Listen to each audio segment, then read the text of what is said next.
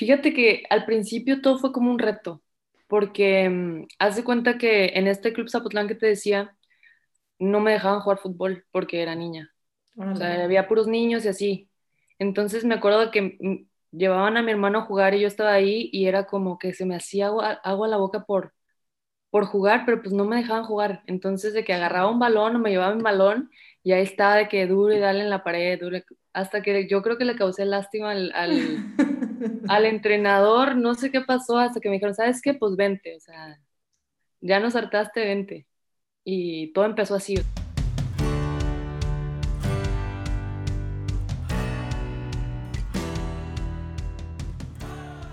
Hola, bienvenido, bienvenida a otro episodio de Futbolístico.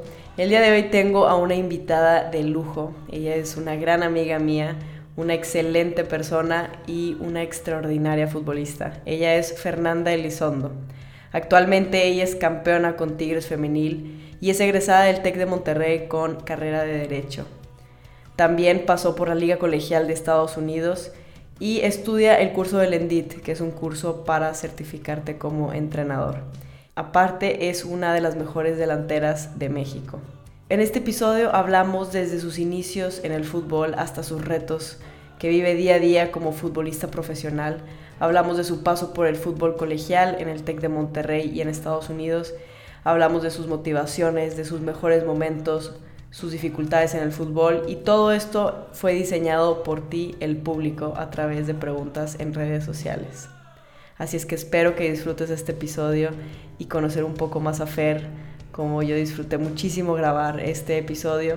Y haz de cuenta que es otra conversación que tenemos Fer y yo en la cancha después de los entrenamientos o en un viaje con una buena taza de café, que hoy tuvimos la fortuna de grabarlo todo para compartirlo con ustedes. Aquí te dejo mi conversación con Fernanda Elizondo.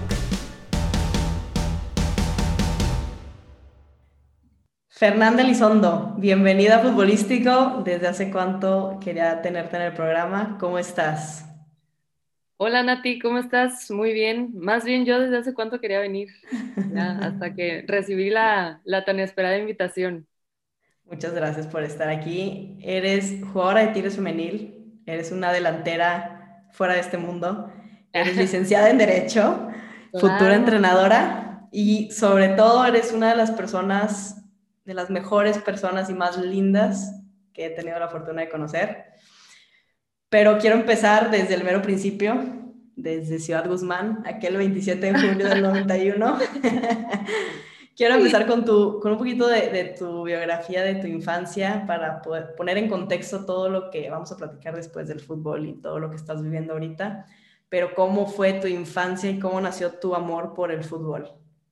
Trampi, me vas a hacer llorar desde el minuto uno de futbolístico.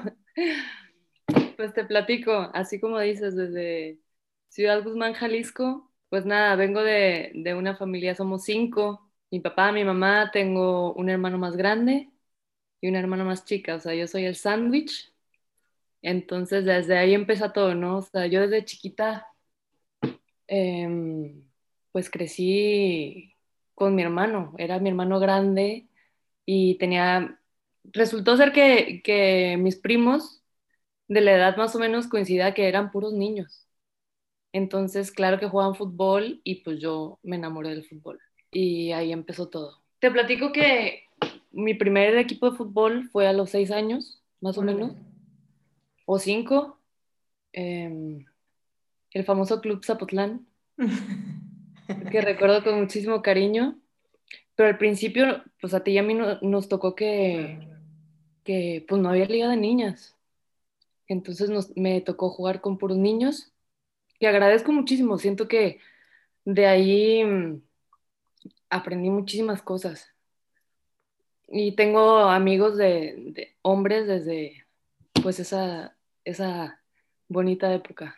Órale, o sea, sigues en contacto con ellos, qué padre. Sí, claro.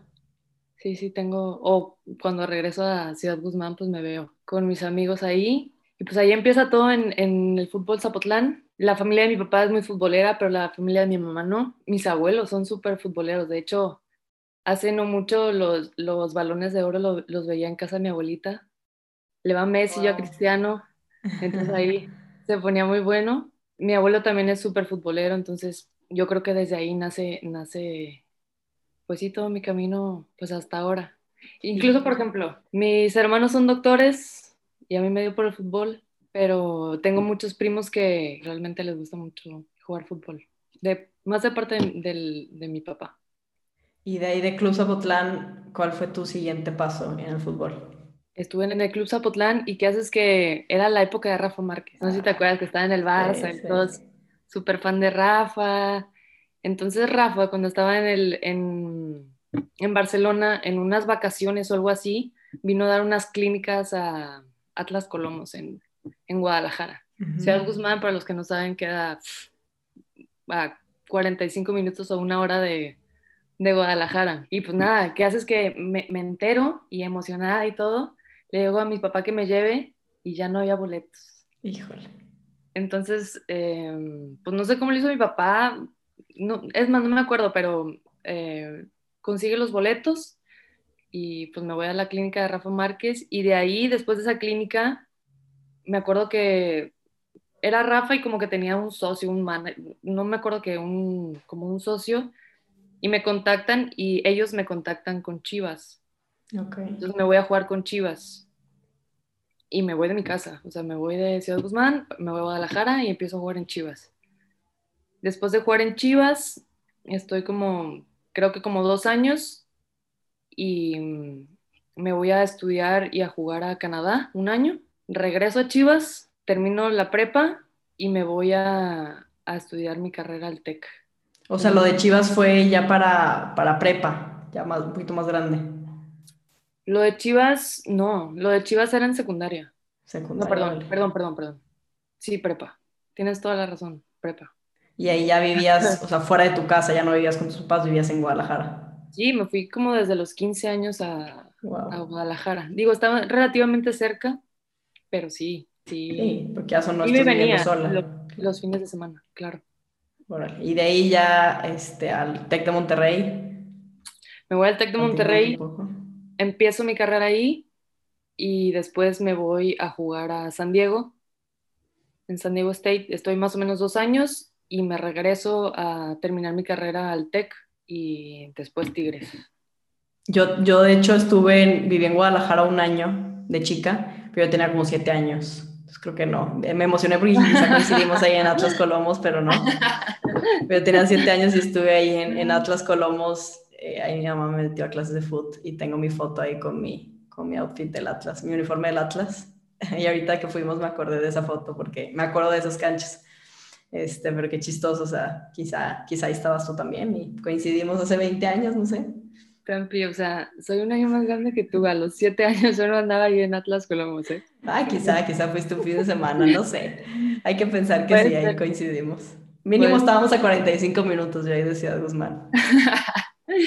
Eso sí, hecho. Entonces, tu amor nace desde que, desde tus primos, eh, juegas con ellos y te meten al, al, Club Zapotlán y ya de ahí tú, tú lo hacías como, o sea, tú decías, sí, me gusta el fútbol y quiero meterme a clase y quiero seguir, o era como que más de instinto de como, o sea, de que, bueno, donde, donde me está llevando, o sea, no tan consciente. O sea, lo, te lo pregunto porque yo como que de chiquita sí decía, sí me gusta el fútbol, pero en ese momento no es como que, no lo haces así consciente, o sea, es como que me gusta jugar y, sigo viendo dónde meterme a clases, mi mamá me metía igual con niños y, y vas como que encontrando hasta que de repente sí, te encuentras en, en la carrera ya haciendo haciendo el fútbol ya algo más en serio y siendo estudiante deportista como lo fuiste tú en TEC y en San Diego y, y, todo ese, para llegar ahí, como que obviamente pues seguiste jugando fútbol, pero ¿crees que haya sido como una decisión consciente? Fíjate que al principio todo fue como un reto, porque um, haz de cuenta que en este club Zapotlán que te decía, no me dejaban jugar fútbol porque era niña. O sea, había puros niños y así. Entonces me acuerdo que llevaban a mi hermano a jugar y yo estaba ahí y era como que se me hacía agua, agua a la boca por, por jugar, pero pues no me dejaban jugar. Entonces, de que agarraba un balón o me llevaba un balón, y ahí estaba de que duro y dale en la pared, duro, hasta que yo creo que le causé lástima al, al, al, entrenador, no sé qué pasó, hasta que me dijeron, ¿sabes qué? Pues vente, o sea, ya nos hartaste, vente. Y todo empezó así, o sea, como, como un reto de que pues no puedes, no, o sea, no que no pudiera, pero de que pues aquí, este, pues no se puede, no se pueden niñas. Y era de que pues para hacerle la luchita para, para jugar, pues porque se me hacía agua a la boca y, y pues así empezó todo. Y yo creo que después, pues sí, como dices, es un poco instinto, pero, pero ¿no te pasó que siempre, a lo mejor, por ejemplo, cuando éramos chiquitas no estaba como una liga así profesional o, que te pudieras visualizar como un Ronaldo o no tenemos como, como ese... Esa referencia. Esa referencia en una mujer, pero siempre fue un sueño. Como que no estaba, era un poco instinto porque no lo había, pero en el fondo siempre lo, lo pues lo quise y siempre lo soñé de una u otra, una otra forma. Sí, creo que a mí me pasó igual, o sea, de chiquita si me hubieras preguntado qué quieres ser de grande, no sé si te hubiera contestado ser futbolista, porque para mí era como que no, no existía esa profesión para una mujer. O sea, es como si me hubieras preguntado, quiero ser, no sé, o sea, algo que no te puedes imaginar, porque no, no había, como tú dices, eh, un, alguien que nos pudiéramos imaginar o, o, sea, por el simple hecho de ser mujer, sabíamos que ni siquiera era una opción. O, o quizá, o sea, de niña ni lo, ni lo piensas, simplemente es porque no hay. O sea, era para mí lo mismo de que no, algún día voy a ir a Júpiter. O sea, te hubiera dicho, estás loco. O sea, ¿cómo voy a vivir del fútbol si ni siquiera existe? ¿No? Entonces yo digo que, es, yo siempre digo que eso es lo más padre de, de, la liga ahorita en México femenil, que no nomás en el fútbol, sino de muchas cosas, como que rompes ese, eh, poder imaginarnos como mujeres cosas que podemos, que sí podemos hacer, ¿no? Y el fútbol ya ahora es una realidad y que niñas pueden proyectarse y eso es lo más, lo más bonito de todo, ¿no? Porque pues tú y yo no tuvimos eso. Entonces creo que eso es súper poderoso porque para poder llegar a algún lugar, yo sí creo que tienes que verte ahí, o sea, visualizarte en algún punto, ¿no? Y quizá tú y yo lo hacíamos inconsciente, ¿no? O sea, yo me imaginaba, por ejemplo, cantando el himno y jugando en la selección y eso sí lo visualizaba porque sí, existía una selección femenil en México. Entonces, mínimo, bueno, ya de ahí te agarras para imaginar, desde, desde chiquita siempre me lo imaginé. Entonces, sí creo que es necesario para, para que pueda pasar ¿no? en un futuro. No sé si tú te acuerdas, pero yo me acuerdo de imágenes cuando era chica de la selección de Estados Unidos, de Mia Hamm, sí, y que yo decía, wow, o sea, qué padrísimo. Y, mi, y en mi imaginación también estaba como que algo así, pero pues realmente no nada en concreto, pues porque no, no lo había. Conforme iba creciendo, bueno, decía, este, una liga universitaria o pagarme los estudios con, con, el fútbol, o sea, como que vas, vas transformando un poquito tu sueño hasta donde se pueda, o sea, porque tú, pues sí, no, no había como que esta estructura y tú como que lo impulsabas hasta, hasta donde se pudiera, ¿no? O, claro. Como para, pues sí, lo más que se pueda, o sea, lo, con, con, la esperanza de que existiera pues algo así como lo que nos está tocando ahorita. Sí, que es surreal. Pero bueno, vamos a las, a las preguntas de, del público ahora sí. Y hablando un poco, siguiendo en este tema de fútbol, David Villalobos pregunta, ¿Qué te motiva a ser futbolista? ¿Qué me motiva a ser futbolista? Pues yo creo que es un sentimiento que, que nada más te lo da. O sea, es que no sé cómo explicarlo, pero imagínate que puedes despertarte todos los días y hacer lo que más te gusta. ¿Qué más motivación que esa? O sea, para mí eso es. Y por ejemplo, este, ¿ves, ¿ves alguna diferencia de, de practicar el fútbol profesional a, por ejemplo, practicar el fútbol eh, como lo hacías colegial en el TEC en San Diego, o incluso más atrás, practicar el fútbol como niña? ¿Sí lo sientes diferente, es decir? Bueno, como niña yo creo que, que mm, como lo platicábamos hace un ratito, de que ese sentimiento de divertirte solo por, por divertirte o por... Sí, como que cuando eres niño solo juegas y ya, y te diviertes, y es un sentimiento padrísimo que, que lo puedes llegar a tener ahorita porque también te diviertes y haces lo que te gusta, pero bueno, ahora tienes más presión, más responsabilidad y eso es lo que cambia. Yo creo que el tipo de, de pues sí, que, que ya cuando juegas profesional o, colegial ya estás buscando siempre pues resultados y de repente si no se dan esos resultados llega a frustrarte un poquito y cuando eres niño pues no. O sea, tú en colegial, por ejemplo, de colegial a profesional, ¿sientes que, que es diferente el jugar en, en un sistema colegial a un profesional? ¿O ya sientes más eh, responsabilidad o más presión al jugar profesional? Digo, yo, yo creo que sí hay mucha similitud cuando yo jugaba en, en el colegial y, y, ahora en el profesional. Si bien es cierto que, por ejemplo, ahora podemos usar los estadios, por ejemplo, podemos salir en la tele, que son cosas que, que cambian ese, pues sí, qué es lo que realmente cambia, pero también en el colegial yo sentía pues responsabilidad y, y sí siento similitud entre el colegial y el profesional. No sé cómo lo sentías tú. Yo sí diferente. Yo sí lo siento diferente. Eh, colegial quizás estás más en, en, tu burbuja, en tu, o sea, es tu mundito, ¿no? Y aunque en profesional también es un mundo, ¿verdad? Pero ya estás mucho más eh, en el ojo público, o sea, ya es más público todo lo que haces en la cancha y fuera de la cancha.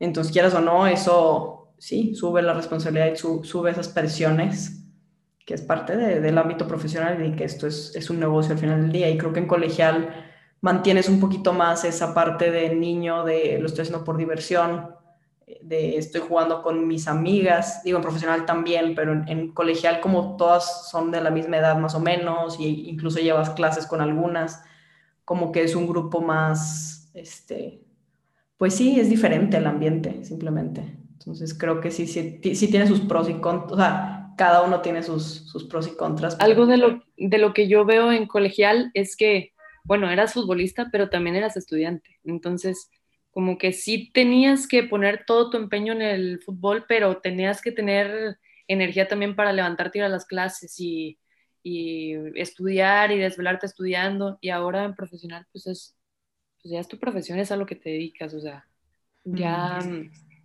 también está padrísimo esa parte de que puedas poner tu energía y poder descansar y, y, y me, me, pasaba que en colegial de repente tenía que comer muy rápido o, y no cuidaba tanto eso y ahora sí lo puedo cuidar más, tengo el tiempo de, de pues ver qué voy a comer, cocinar, descansar y eso también. Sí, eso sí está padre y creo que no sé, creo que es diferente para cada persona, pero en mi caso a veces puede ser un arma de dos filos, porque, porque también estás como, es tu, es tu día a día y es, tu, es, es lo que consume la mayoría de tu día el fútbol y no, no el hecho de estar entrenando, sino el hecho de, de todo lo que le tienes que dedicar y, y mentalmente, emocionalmente, todo lo que conlleva. Y creo que en colegial está padre tener esa parte de la escuela, porque te desenchufas totalmente en esos momentos del fútbol. O sea, tienes ese... Sí, aunque sí es, es pesado llevar una carrera con, con el fútbol, pero... Sí, porque te encanta estudiar y eso. Fíjate que sí, pero, o sea, no, no, no me encantaba hacer tareas y así. Me gusta, me gusta aprender, eso sí, pero no me gustaba que dejaban tareas los maestros, o no me, o sea, no me encantaba y nunca he sido mucho de estudiar, así de ponerme a estudiar hasta que llegué a la carrera, porque ahí sí tienes que estudiar, porque si no, pues truenas. Pero, pero sí me, me, pasaba y como mi carrera tiene cero que ver, y, igual la tuya, cero que ver con el fútbol, como que me desenchufaba. Y creo que ahorita lo veo en retrospectiva, de, que, de lo que me desenchufaba. Entonces, si tenía un mal entrenamiento, un mal día, o un mal partido, lo que sea, pues llegas a clase y tienes que poner atención en clase. Entonces, te, te desenchufas. Y aquí en profesional, a veces, como es en, en la mayor parte lo único que hacemos, o sea, quizá tenemos cositas hobbies, cositas extras, pero lo más importante ahorita es el fútbol. Entonces, si tienes un mal entrenamiento o un mal partido, ah, bueno, a mí me pasa que estás pensando, es más difícil desenchufarte, o sea, estás pensando más en eso. Y entonces, pues digo que es un arma de dos filos, porque también creo que es bueno el hacer algo que te desenchufe completamente. Bueno, quizá no, no, no tengo que estudiar una carrera para eso, pero sí encontrar hobbies y demás que, que te ayuden como pues a, mantener esa energía que dices tú, o sea, sí está padre darle toda la energía al fútbol ahorita, pero igual creo que otras cosas te pueden complementar esa energía, ¿no? O sea, te puedes, no sé, el hacer un hobby, algo que no tenga nada que ver con fútbol, te rellena esa energía que a veces el fútbol, como que estar todos los días haciéndolo, es padrísimo, pero hay veces que emocionalmente es cansado, ¿no? No sé, digo, eso, eso es, es mi opinión, ¿verdad? Pero sí, cada quien la vive diferente. No, tienes razón, sí, sí, siempre hay que buscar algo que te desenchufe, o sea, algo que te mantenga, pues sí, que te distraiga y que cuando pues, las cosas no estén yendo tan bien, pues sí, pues tengas un respirito, ¿no? Y, y, y puedes replantearte cosas y, y no estar pensando todo, todo el tiempo en eso. Definitivo. Y Berito pregunta, ¿en qué momento supiste que querías ser futbolista profesional? Pues como decíamos, o sea, siempre desde chico lo quieres ser o soñábamos con serlo. Eh, no había la, la liga, pero ahora, pues sí, desde que, desde que sabes que hay ligas y se puede vivir de eso, bueno, desde ahí sabes que, que tienes chance y, y que puede ser eso, ¿no? ¿Y te acuerdas de, hay un usuario que no sé cómo se pronuncia, pero él pregunta que cómo fue tu partido, tu primer partido como, como, profesional? ¿Te acuerdas de este momento y de qué sentiste? Claro, yo creo que todos nos acordamos de ese primer partido. O sea, es súper especial. Porque aparte me tocó la fortuna de, de, poder meter gol en ese partido. Entonces me quedó grabadísimo. A ti también, yo me acuerdo de tu, Sí, con, con, Tigres sí, pero como profesional fue un partido espantoso, sí. Nos pusieron un baile. bueno, en mi primer partido con Tigres me tocó meter gol, entonces, y ganamos, entonces fue como un sentimiento, quedé con un muy buen sabor de boca de, de, de mi primer partido y lo llevo como un bonito recuerdo. Ay, qué padre. Siguiente pregunta. Pinturricho pregunta, ¿entrenas tus remates tan poco ortodoxos que te avientas? Sí, bueno, no, no entreno así como que, ah, pues me voy a aventar de lomo, ¿verdad? Pero, pero sí me quedo después de los entrenamientos de repente a, hacer centritos y remates. De repente siempre, cada entrenamiento estás quedándote extra. Sí, me gusta quedarme, la verdad disfruto mucho como que eso, esos ratitos de, de hacer algo, pues sí, tiros o, bueno, más bien centros remates o cositas así. Sí, que estás como que en tu, en tu propia burbuja, tus tiempos, como que sin estructuras, ¿no? De un entrenamiento, o sea, fuera del entrenamiento ya no hay estructuras y haces ahí lo que, lo que quieras hacer. Sí, claro. Yo creo que es siempre esos, esos momentitos que se tienen cuando te pones tú o ya en plan más relajado, con, con tus compañeras y, y pues si el entrenador o, quien esté que te quedas, es, es padrísimo. Miriam Padilla pregunta, ¿qué aprendizajes significativos para la vida has adquirido del fútbol? Difícil contestar alguno solo. Yo creo que el fútbol desde muy chico te abre muchas puertas. Desde la gente que conoces o eh, lo que le aprendes a esa gente o los lugares que conoces. O sea, no, creo que no podría escoger algún aprendizaje, pero, pero sí, sí hay mucho, mucho que te deja. Y como futbolista profesional, ¿cuál ha sido el cambio al que más te ha costado adaptarte? Si es que te ha costado adaptarte a algún cambio. Mm, es que en eso sí no siento la diferencia de haber jugado fútbol. Te diría de que algo a lo que me, a lo mejor te cuesta adaptarte son que de repente tienes que sacrificar, pues, planear las cosas o como que siempre estamos, este, desde muy chicos, si hay algo familiar, pues no vas o si como que vives una infancia, adolescencia o, o una vida diferente, porque pues no puedes planear o, o, te tienes que ir a dormir temprano y siempre ha sido así mi vida, pero la verdad es que, que te acostumbras y, y ya al, final lo disfrutas. Sí, ya se vuelve como tu estilo de vida, ¿no? Sí, ya, Ya quizás hasta dejas de jugar fútbol y sigues manteniendo más o menos un estilo así de vida, puede ser. Sí, claro, yo también pienso así. ¿Y qué piensas unos segundos después de meter un gol? ¿Qué pienso unos segundos después? Yo creo que no piensas, estás con toda la euforia de... Es el sentimiento más lindo, yo creo. Metes un gol y, y, sientes por dentro una euforia increíble. Solo es un sentimiento lindo y siento que no, no, no te da tiempo como de pensar o, o un, un gol se siente, no se piensa.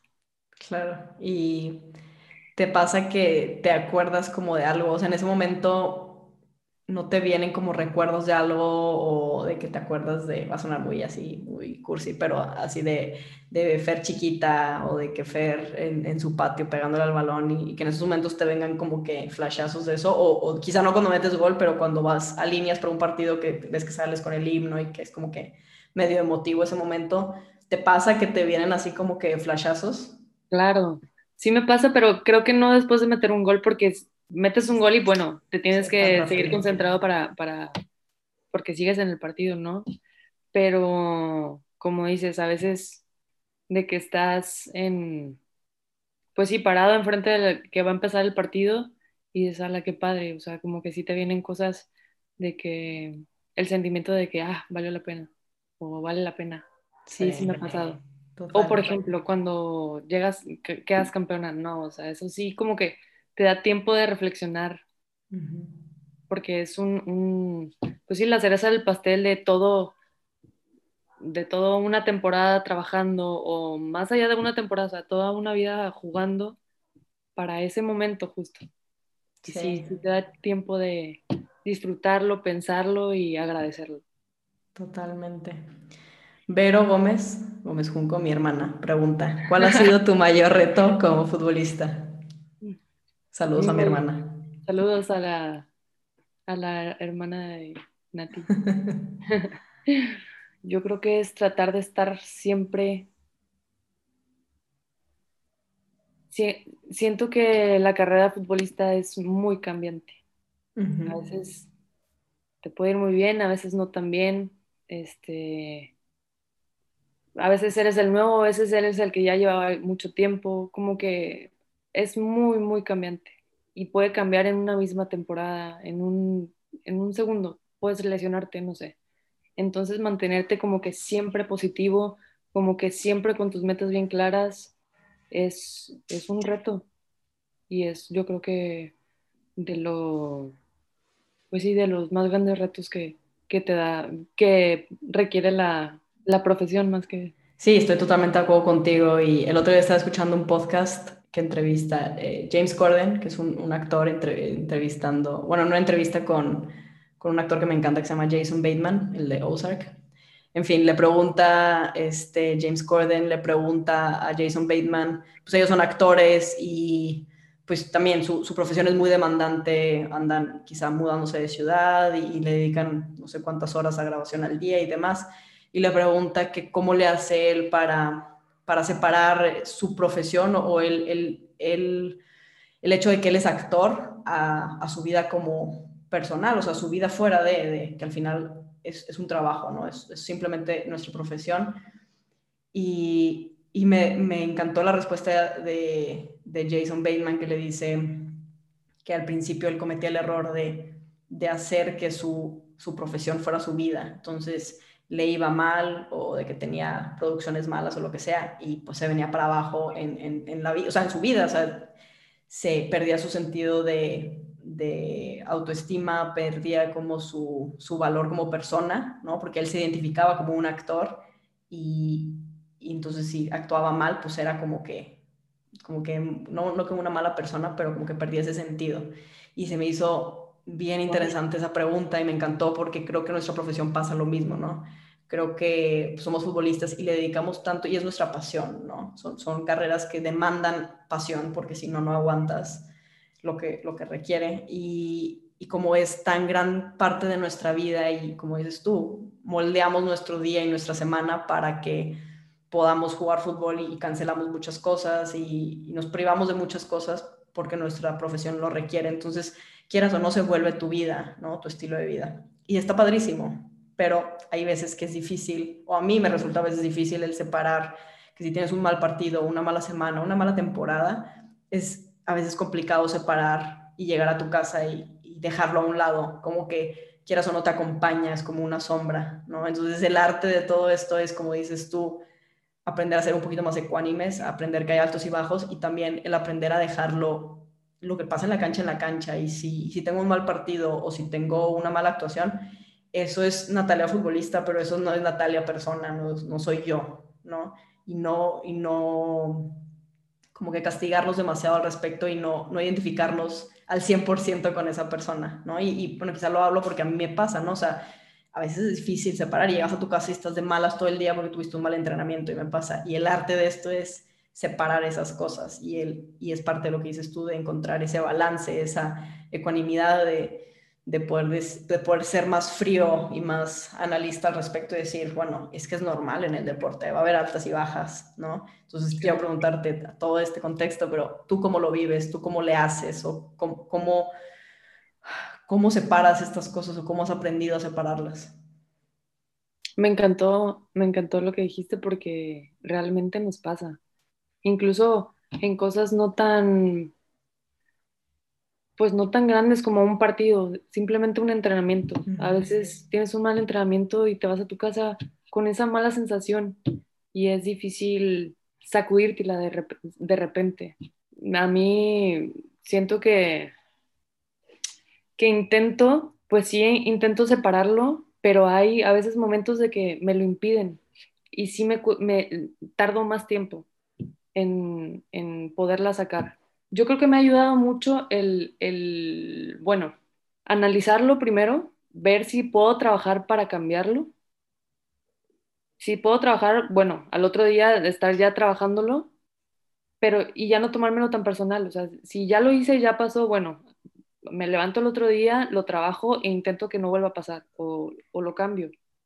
Más que mm, solo quede ese sentimiento. O sea, ya cuando hago algo por eso que me hizo sentir mal, se borra el sentimiento de, como que ya, ya se hace más ligero. Entonces me ha ayudado mucho el como trabajar en lo que se puede trabajar. Sí, o sea, tomas, tomas acción, ¿no? O sea, eres alguien que, que luego, luego toma acción y, tratas de cambiar algo al respecto. Y, por ejemplo, haces lo mismo en, en, los partidos porque es normal de un futbolista de tener un mal partido, o sea, es, es completamente, no creo que haya habido ningún jugador en el planeta que no tenga malos partidos. Entonces, hay veces que, bueno, a mí me pasa que tengo un mal partido y, bueno, haz de cuenta que, que es el, no el fin del mundo, ¿verdad? Pero, bueno, soy terrible futbolista y, y, suena absurdo, pero es, es, que no, o sea, no te puedes identificar o, o, dar esa, esa, calificación como futbolista o como persona por un evento o por algo que haya sucedido, incluso por una temporada mala, ¿no? O sea, creo que no puedes no puedes calificarte en base a eso, ¿no? Pero a veces es difícil dejarlo, dejarlo ir. ¿Tú cómo le haces después de un partido? Quizá fue una mala actuación tuya o, o quizá, eh, o sea, haber perdido, ¿no? Que, de, esas, de esas veces que pierdes y que te duele, que es como que, oh, o sea, pude haber hecho algo. ¿Cómo lo dejas ir? Qué buena pregunta, Trampi. te dejé sin palabras. Me dejaste sin palabras. Estoy tratando de recordar más o menos, o sea, por ejemplo, tengo un mal partido, llego a mi casa, trato de cenar rico, dormirme, descansar, intento descansar y al otro día, pues intento, no sé, intento hacer algo que, que me despeje, que me guste y como dices tú, desconectarme de eso. O sea, no estarle dando vueltas tanto a, pues, pues sí, a, intento hacer algo para no estar pensando en qué hice mal. Claro algo totalmente que me, que me, pues sí, que me guste. O, por ejemplo, hablo con mi familia, me desahogo y ya, siento que una vez que te desahogas, ya como que todo eso se hace más ligero y más pasadero. Y bueno, si intento al otro día, pues hacer algo al respecto. Claro, y al platicarlo también te ayuda como a ponerlo en perspectiva, ¿no? O sea, no sé, claro. quizá lo platicas con gente que externa al fútbol, o bueno, tu familia o, gente que esté fuera del mundo y te dice, bueno, fue un partido, o sea, o de que es un juego, ¿sabes? O sea, te ayuda a ponerlo, bueno, a mí así me ayuda a ponerlo en perspectiva de, de claro, o sea, ponerlo en su justa medida, porque hay veces que, que sí, pasa eso de, que decían, ¿no? Que tienes un, mal partido y como que te absorbes en eso y, y ya como que se derrumba la pequeña burbuja en la que vivimos, no sé, pero sí, creo que es salirte, verlo desde fuera. Exacto, me pasa muchísimo de que a veces yo estoy contándole, no sé, a mi familia o, o a alguna amiga o lo que sea, de que es que esto y esto y yo, yo lo vi así y como que para, para uno es el fin del mundo, o sea, un problemón y cuando te contestas es de que, a ver, o sea, no pasa nada, como que muchas veces eh, hacemos un problema muy grande y cuando lo externamos o nos lo dicen de que, ¿sabes qué? Pues no es tan así, de que tranquila, ya, pues te hace sentir un poquito mejor y, a, pasar el, el, traguito, ¿no? Sí, o sea, haces más chico el problema de lo que, porque realmente, pues, sí, no, no son cuestiones de vida o muerte, ¿no? Y pasando un poco a las, a las preguntas, así como más de, de Fer, de, de ti, más personales. Una de ellas, Janine, pregunta, ¿a qué te dedicarías si no jugaras fútbol? Aparte, aparte de alegar todo, porque eres abogada y te encanta alegar. ¿A qué me dedicaría? O sea, si no jugara o a qué me quiero dedicar. Pues cualquiera de las dos, o sea, o cuando te retires, ¿a qué te, a qué te gustaría dedicarte? Bueno, si me retiro me encantaría dedicarme a algo que tenga que ver con, con el fútbol. Siento que es muy difícil tener una vida en, en esto, jugando fútbol y, y, pues sí, viviendo fútbol y de un de repente, ¿sabes qué? ¡Boom! Se acabó. Entonces, ahorita pues, estamos aquí contigo y con Chris y Zully estudiando el ENDIT. Me encantaría ser o entrenadora o algo relacionado. Y si no jugara fútbol, pues estudio Derecho, entonces me imagino que, que sería ahorita. Eres la, eres la, abogada de ley en los entrenamientos, o sea, ahí sí te tenemos de cajón. pues no eres abogada, pero pareces. de, ahí sale, de ahí sale el apodo de, trampa. De, ahí sale el apodo de trampa, pero, ah, o sea, la verdad eres una de las personas más justas que conozco, entonces esa es como... Y yo sé que, y yo sé que también yo lo soy, ¿no? Que yo soy de las personas más justas que conoces. Nos decimos trampa de cariño, sarcástico, pero, pero sí ya, la, la, gente se lleva una impresión negativa, pero no, la verdad somos, yo creo que somos las dos personas más justas del equipo, ¿no? Claro, eso es, pero un hecho, Natalia.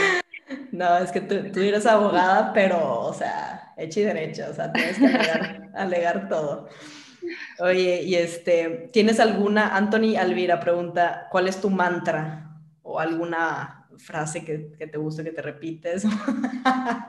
no tiene que, suena muy así mantra, ¿verdad? Pero algo que te repites, alguna frase que te guste, o algo que te, que te centre, o algo antes de un partido que te digas que sea como que te motive para un partido. ¿Algo así que tengas?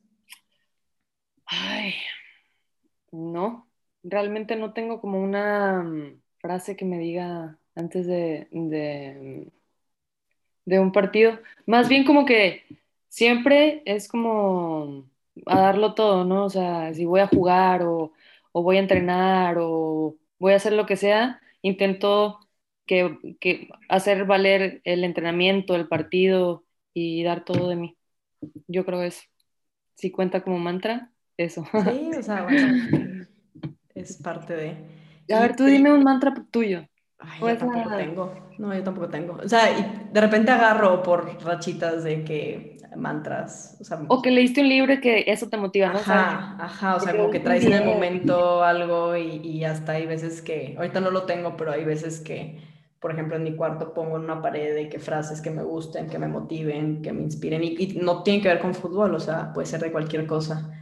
O de que ahorita traigo mucho un libro, un documental o lo que sea, entonces traigo eso como presente, pero no, yo tampoco tengo, no tengo algún mantra así de... Este, tengo muy, muy cercano a mí el agradecimiento y el, y el no olvidarme agradecer todo, entonces, este, sí trato de agradecer antes de un partido, a veces se me olvida, o sea, malamente, pero cuando tengo eso como, como mi principal valor, no valor, pero como que mi, mi principal recordatorio, el agradecimiento en todo. Creo que eso ayuda muchísimo a que, a que todo fluya, no que fluya, pero que todo, que todo lo tome de manera un poquito más positiva. ¿no? Entonces hay veces que entro como que en actitudes más negativas o de que más de flojera y todo, o cuando típico que tienes un, un entrenamiento muy pesado o un día muy pesado con muchas cosas que hacer, y es muy fácil caer en este como que, ay, que flojera o de que entras en esas actitudes negativas, pero cuando regresas al agradecimiento y decir, no, qué padre que puedo hoy hacer esto, qué padre que tengo la energía hoy, la capacidad física para hacerlo, que tengo, este, pues, lo que sea que vaya a hacer hoy, puedo hacerlo, ¿no?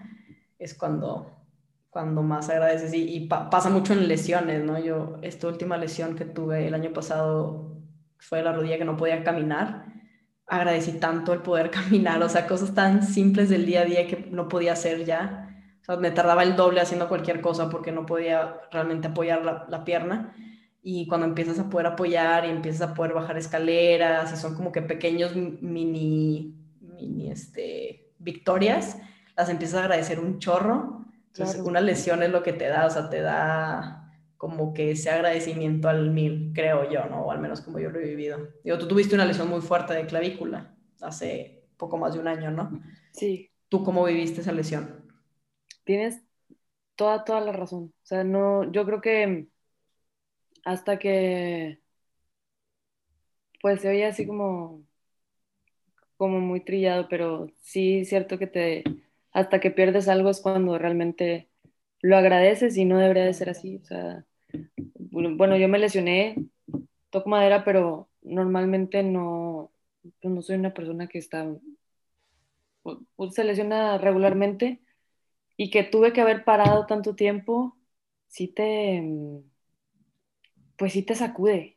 De, Y ahora, pues agradeces cosas que, que pues realmente das por hecho, ¿no? O sea, que es más, ni las haces, ni, ni eres consciente de que haces cosas hasta que pues te, te, imposibilitas y no, los, no puedes hacer cualquier cosa. Eso de agradecer a mí me encanta porque le da como un sentido a tu... Deja tu vida, a tu día.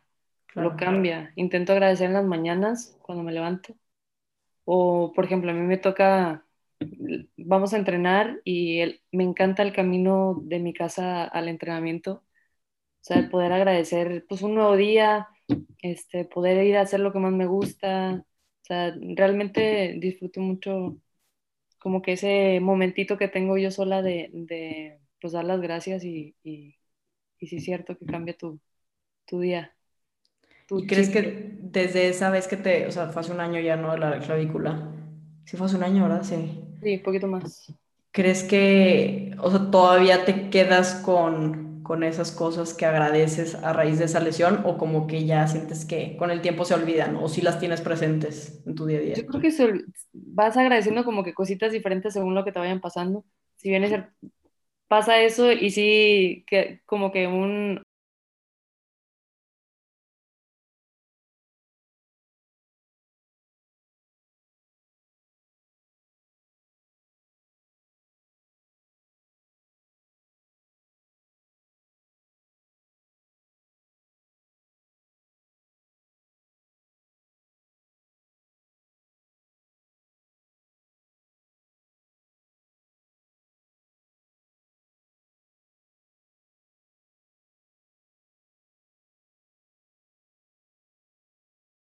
un gran tiempo lo, pues duras tanto en la lesión que claro que, que, te lo recuerdas seguido, ¿no?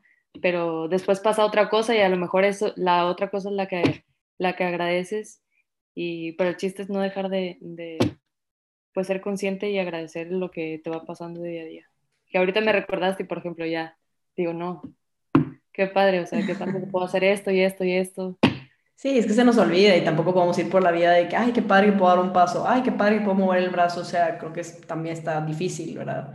Pero sí creo que agradecer, como que a grandes rasgos, este, yo sí creo mucho en, la mañana o en la noche, igual cuando en la mañana saco y, paseo a Chance, a mi perrito, me encanta ver el amanecer, normalmente lo veo por la hora en que nos levantamos y, este, y agradezco como, wow, el día, agradezco el poder pues caminar con Chan. Esa caminata a mí me llena de energía cañón para todo el día. Entonces creo que son momentos así como, pues cada quien tendrá su, su rutina, ¿no? Y, y bien sencillos, bien simples, ¿no? Y que, que algo tan sencillo y tan simple te llene tanto, está padrísimo. ¿Y por qué no aprovechar eso para cambiarle el chip a tu día? Definitivo. Y pasando un poco a, a otras preguntas, un poco más, este, mentales, no sé, psicológicas, no sé cómo, no sé cómo catalogarlas. Andrea Pinto pregunta, ¿quién ha sido tu apoyo incondicional para llegar al nivel en el que estás? Mi familia.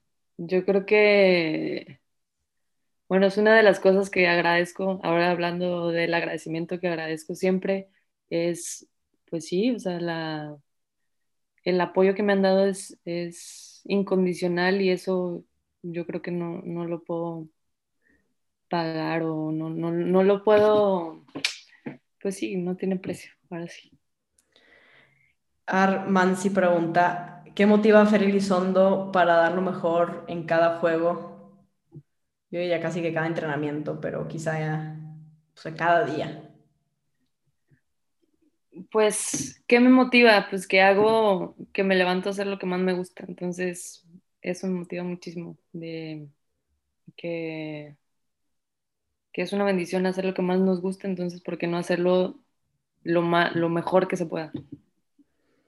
Y bueno, siguiendo un poquito con eso, Ilse Campos pregunta si alguna vez quisiste abandonar tu sueño y si sí, ¿qué te impulsó a seguir adelante? O sea, ¿alguna vez has pensado en, mm, a ver, ¿y si dejo el fútbol? O sea, mejor lo dejo o sería más fácil o quizá ya no te sientes con la misma motivación, no sé, ni idea. ¿Has sentido eso alguna vez? Yo creo que sí, o sea, de repente si las cosas no van muy bien, te llega a pasar por la cabeza, pues sí, mil cosas, como, y una de esas puede ser, pues dejar el, el fútbol o, o lo que sea. Entonces, sí me ha pasado por la cabeza, pero yo creo que es más el pues es más son más los buenos momentos que los malos, entonces eso es lo que, lo que gana y pues aquí seguimos. ¿Te acuerdas de los buenos momentos y se te quita esas ganas de, renunciar? Sí, claro. No, y creo que, creo que es normal, o sea, es, creo que todo, no sé si todos los futbolistas, pero muchos, o es, es normal el cuestionarte por qué estoy haciendo esto y pasa algo negativo de que quizás las cosas no van como, como quisieras, o una lesión, o, cualquier cosita así que te saque de tu centro, dices, te como que te cuestionas y dices, ¿para qué estoy haciendo esto? ¿no? Y es cuando tienes que, que acordarte de por qué lo haces y de, pues para ti es porque es tu, te encanta hacerlo y tu pasión y para mí también, ¿verdad? Y el, y el superarme y el... Y es, es un deporte padrísimo porque aprendes muchísimo de ti mismo, de ti misma. O sea, aprendes, te conoces en tus mejores momentos y en tus peores, y creo que en los peores momentos es cuando realmente sale como tu carácter, ¿no? Entonces yo digo que, yo siempre digo, es bien padre, es bien fácil mantenerte motivado cuando las cosas están saliendo padrísimo, cuando vas ganando, cuando es bien fácil motivarte, pues porque obvio, o sea, vas ganando y estás, bueno, en ese, en ese te están saliendo los resultados como tú esperabas. Pero el, el chiste de motivarte cuando las cosas no salen a tu favor o cuando pierdes, cuando eh, no juegas, es, es, ahí es el, el arte y la verdadera motivación, ¿no? De cómo hacerle para estar motivado, porque así, así es la vida, ¿no? Hay muchas veces que las cosas no van a salir como quisieras y a mí a veces eso me frustra porque sí, a veces me gusta controlar las cosas, ¿no? Pero hay veces que muchas cosas no están en nuestro control y ahí es cuando verdaderamente es una prueba de carácter de cuando las cosas no salen a tu favor, en cuanto a motivación, en cuanto a ser positivo, en cuanto a agradecer porque es bien fácil agradecer cuando todo está feliz, cuando todo está padre, cuando todo sale a tu favor, pero agradece los días, en los días donde está todo feo, donde tuviste un mal entrenamiento, donde, este, no sé, simplemente las cosas no salen a tu favor. Creo que ese es el, ese es el arte, ¿no? De todo esto del fútbol, de aprender a hacer eso en los momentos más complicados. Y como dices, es algo de carácter, porque, por ejemplo, si a lo mejor se te hace, no que se te haga fácil, pero tomas la decisión de renunciar en cuando un momento está así, bueno, va a haber otro momento de tu vida, a lo mejor no en eso que te estás dedicando, pero que también las cosas no van a ir bien. Entonces, ¿vas a renunciar otra vez? Entonces sí creo que es algo de, de, de carácter y que si en esto, pues, agarrar aire y, y intentar pasar sobre lo que se te esté presentando para que en un momento donde se te vuelva a presentar, pues lo vuelvas a hacer, porque es lo más fácil, yo creo que renunciar, como dices, cuando las cosas no van como queremos, pero es algo de carácter, pues salir de ellas, de estas y de, las que vengan. Claro, que al final el fútbol es una como analogía de la vida, ¿no? Y, y de todo esto, Dana Nichols pregunta, hablando de motivación, ¿consideras que tu motivación es interna o externa? Yo creo que un poquito de las dos, pero, pero consideraría que es más interna. O sea, que la base es interna y bueno, ya hay cosas externas que también motivan, pero 100% la base interna. Definitivo, estoy, estoy de acuerdo contigo. Digo, cada quien lo... Creo que es muy personal esa pregunta también. Hay gente que se motiva mucho por, por lo externo, creo que también es válido.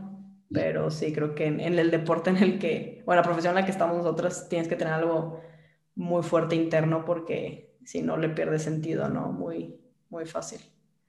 Claro. Eh, tienes que tener algo interno para mantenerte, este, pues tanto tiempo, o tienes que tener una pasión muy grande o un amor por esto muy grande, porque si no, no veo cómo, cómo aguantarías tanto. Definitivo. Y última pregunta para acabar esta, este episodio. Después te voy a hacer unas preguntas rápidas, pero esta pregunta, Marty Bird, no sé, no sé si es coincidencia que así se llama Jason Bateman en, en Ozark, no sé.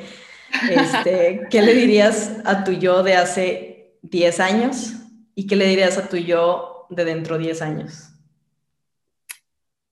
O sea, tu, tu Fer Elizondo de los, ¿qué? 19 años, ¿tienes 29 ahorita?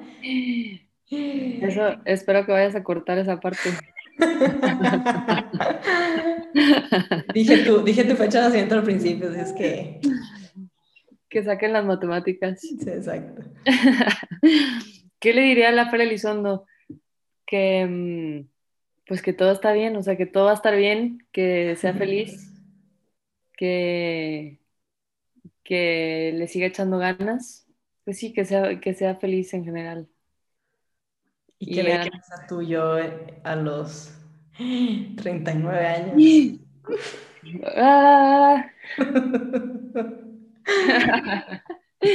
¿Qué le diría? Pues lo mismo, que todo, que todo va a estar bien, que haga lo que me haga, que siga haciendo lo que me haga feliz y lo que, pues sí, lo, lo, en lo que crea y lo que me haga feliz. Y al final de cada entrevista hago unas preguntas flash a todos los invitados para saber cómo tu, tu perspectiva del fútbol. A ver. La primera es, define el fútbol en una palabra. Pasión. ¿Y para ti qué es el fútbol o qué te ha dejado el fútbol? Em, experiencias, amistades, sentimientos. Si tuvieras una conversación con un alien y no supiera nada de fútbol, ¿cómo se lo describirías? Como como felicidad. O sea, puedes explayarte más, ¿eh? o sea, no, tiene que ser una palabra. preguntas rápidas. No, o sea. Entonces no le puedes poner así, no le puedes Preguntas rápidas, pero respuestas. Respuestas largas. Exacto, respuestas las que, que tú quieras. Bueno, si estuviera con un alien y tuviera que explicarle qué es el fútbol, y habla español el alien. Sí. Eh, este, le diría, ¿conoce la felicidad a alguien? Pues eso es. y el alien se quedaría igual que al principio, de con cara de what, ¿de qué me estás hablando? Sonó muy, muy así, película, en alguna película dicen así, de que conoce la felicidad, esto es. No me acuerdo cuál. Ah, no. Todos, yo creo, ¿no? Tú ya te echaste el Netflix entero. Bueno, el alien se quedó como, como estaba. A ver, a ver, es que quiero saber, dame un ejemplo. ¿Cómo no, la verdad, esta pregunta, esta pregunta suena como, es como absurda porque es como para poner, como lo que estamos diciendo, poner en perspectiva el fútbol. Porque un alien es como para personificar a alguien o, o para ponerle nombre a alguien que nunca ha visto fútbol o esas personas que no les gusta el fútbol. A ver. Es válido. Entonces, ¿qué, ¿qué, dicen? ¿Qué es el fútbol? Pues son 22 personas pateando un objeto redondo en un campo de pasto o a veces sin pasto, no sé, con dos porterías. Es como, como que poner al fútbol como en lo más básico, en lo más, no sé, como lo más simple. Y al final del día eso es, es un juego, 22 personas persiguiendo un balón y cuando lo pones así, pues todos los problemas que vivimos como futbolista no tienen mucho sentido, ¿no? O sea, es como para para quitarle quizá un poco ese peso que le hemos puesto como sociedad de que es, eh, y el futbolista lo ponen acá y que el fútbol es una industria enorme y, ya se ha vuelto algo tan grande que al final del día es un juego de 22 personas pateando una pelota. Imagina que yo soy el alien. O sea, para explicarle, para explicarle todo lo que sentimos por, pues sí, por el fútbol, a alguien que lo ve como un juego de 22 personas pateando un balón, necesitaríamos, yo creo, un episodio entero de futbolístico. No, necesitaríamos, sí, este, toda una temporada, definitivo. O sea, son tantas, tantos, tantas emociones y sentimientos que yo le diré al alien, hasta que no juegues fútbol, vas a entender, o sea, te puedo explicar de qué se trata y te puedo explicar en qué consiste, pero ya para que entiendas realmente qué significa y, y qué representa, tienes que jugarlo y tienes que, ir a un estadio y ver lo que representa culturalmente para un país o ir a un mundial. Bueno, yo nunca he ido a un mundial, pero bueno, me puedo imaginar lo que es estar ahí. Tiene, para, para, poder entenderlo, ver a Messi, o sea, ya con eso, para poder entender un poquito más de lo que, de lo que representa y lo que significa el fútbol, pero en sí, de qué es el fútbol y la, la base técnica, creo que pues la puedes explicar, ¿no? Pero, Deja tú de ver a Messi, o sea, ver lo que causa cuando un, el equipo de un país gana una, una competencia, o sea, o el, o el equipo de la ciudad, o sea, es, es impresionante lo, las masas y lo que puede hacer sentir a gente que a lo mejor en su vida lo ha jugado, o en su vida lo ha, pues sí, o sea, que no lo juega o que no lo, no lo practica, simplemente, pues sí, lo vive. Definitivo. Y por ejemplo, me acuerdo ahorita que dijiste de, que, o sea, de lo que hace en un país. Me acordé de cuando viví en, en Islandia, me tocó la Eurocopa, donde llegaron a la semifinal. Entonces, que le ganaron a Inglaterra y, y yo vivía aparte de una ciudad muy chica, 20 mil habitantes por ahí. Y me acuerdo que estaba viendo en un restaurante el partido de, creo que era el partido de Inglaterra, entonces que empieza y, cómo se va a desarrollar, no me acuerdo bien cómo estuvo el partido, pero acaban ganando la Inglaterra en cuartos de final, pasando a la semifinal y conocí como otra parte del islandés en esa, en esa Eurocopa, o sea, yo, yo que llegué a Islandia como que me imaginaba el islandés como muy frío, como muy europeo, muy así, ¿no? Y no, o sea, los, los, islandeses de hecho son muy, muy cálidos, muy, este, ya que, ya que entras como que en, el, en su círculo, lo que sea, son muy buena onda, o sea, son, son, la verdad es una cultura muy bonita.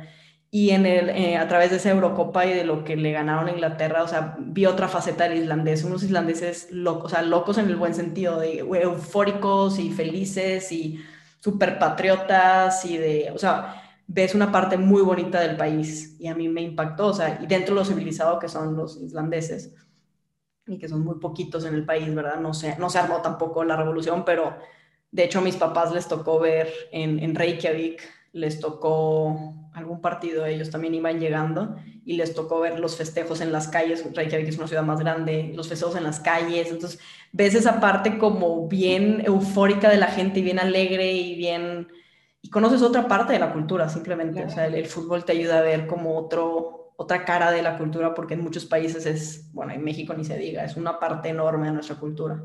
Oye, imagínate que, que sea algo que no dependa de la persona, pero que pueda cambiar su día.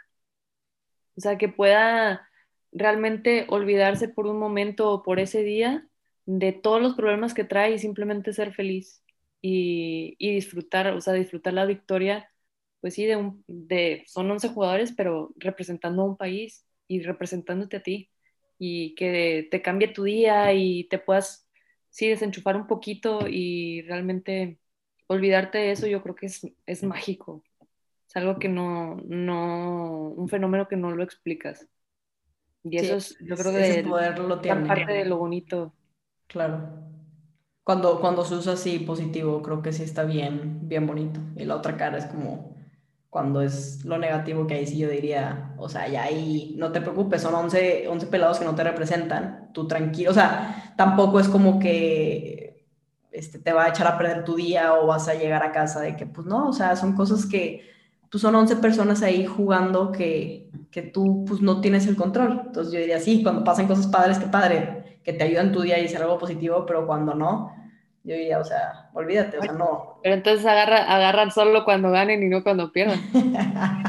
no, no es eso, también es entender que, que pues sí, a veces es parte del deporte, o sea, a veces se gana, a veces se pierde y tampoco, tampoco es para, o sea, entiendo que le vas a un equipo y que te pone triste cuando pierdes, o sea, que prefieres que gane, o sea, duele obviamente porque te encariñas, pero no al punto de golpear al adversario, de llegar a tu casa y tratar mal a tu familia, o sea, esas cosas creo que ya, ya hay como que, ya hay una línea, ¿sabes? Claro, pues es que hay que usarlo para lo positivo, o sea, si eso te puede eh, hacer que te olvides de tus problemas así y realmente sentirte feliz, pues úsalo, pero si pierdes así y quieres, te llenas de ira o así, bueno, pues no, no, no te identifiques tanto, o sea, no lo, no lo agarres así.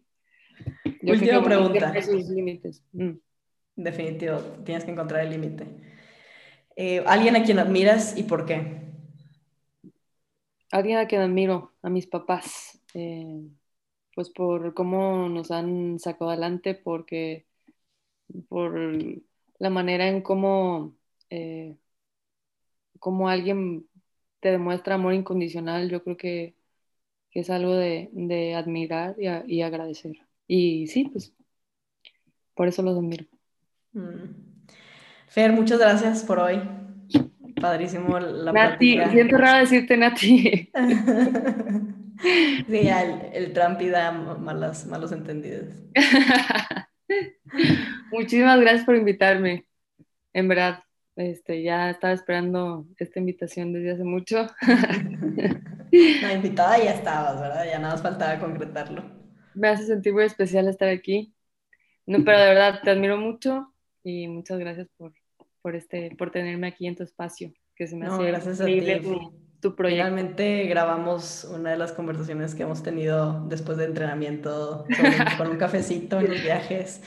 No, en verdad, está por más decir que te admiro como futbolista y te admiro como persona demasiado. O sea, eres de las personas, lo digo genuinamente, eres de las personas más nobles, más buenas, que conozco y, que eres de esas personas que llega al entrenamiento y si tengo un día de malas o un mal entrenamiento, tú seguro vas a hacer algo que me va a sacar una sonrisa. O sea, siempre estás con esa energía y con esa vibra tan positiva y tan, y tan feliz. Y digo, o sea, la mayoría del tiempo, obviamente te enojas cuando pierdes los ejercicios, algunos ejercicios, o cuando mi equipo te gana o cosas así, ¿verdad? Pero no, pero en serio, eres una persona que, que siempre aporta cosas bien bonitas, bien positivas. Eh, tu apoyo al equipo, eso siempre te lo he dicho, y eh, cómo apoyas en las buenas y en las malas al equipo y cómo siempre estás sí, apoyando y siendo positiva y venga y, hemos tenido partidos difíciles y tú estás ahí siempre con la mejor actitud y eso a mí a veces volteo y te veo así cuando yo a veces digo, o sea, como que está, es complicado seguir motivado, seguir como positiva todo el tiempo y volteo y te veo así y me, me empujas a ser así. Entonces, Gracias por ser así, gracias por estar aquí hoy en Futbolístico. Y, y te quedaste trabada. Yo dije, la dejé sin palabras. te perdí por un segundo. Y dije, no, no, está muy, está muy quieta. Yo también dije, Trampi, sigue, sigue. no, hombre, Nati. Pues nada, me sonrojaste un chorro. Eh, Muchísimas gracias. Tú también eres de esas, de esas compañeras que, siempre aportan y que es bueno que siempre querría en mi equipo. O sea, eh, es, te admiro también igual como, como futbolista, pero como, sobre todo como persona. Ay, gracias, mi aquí en tu, en tu podcast. Gracias a ti. Y para todos nuestros, ay, iba a decir escuchavientes, pero no se dice así, para todos los que nos escuchan, ¿dónde te pueden encontrar en redes sociales? Bueno, estoy en Instagram y, y Twitter eh, como Fer-Elizondo5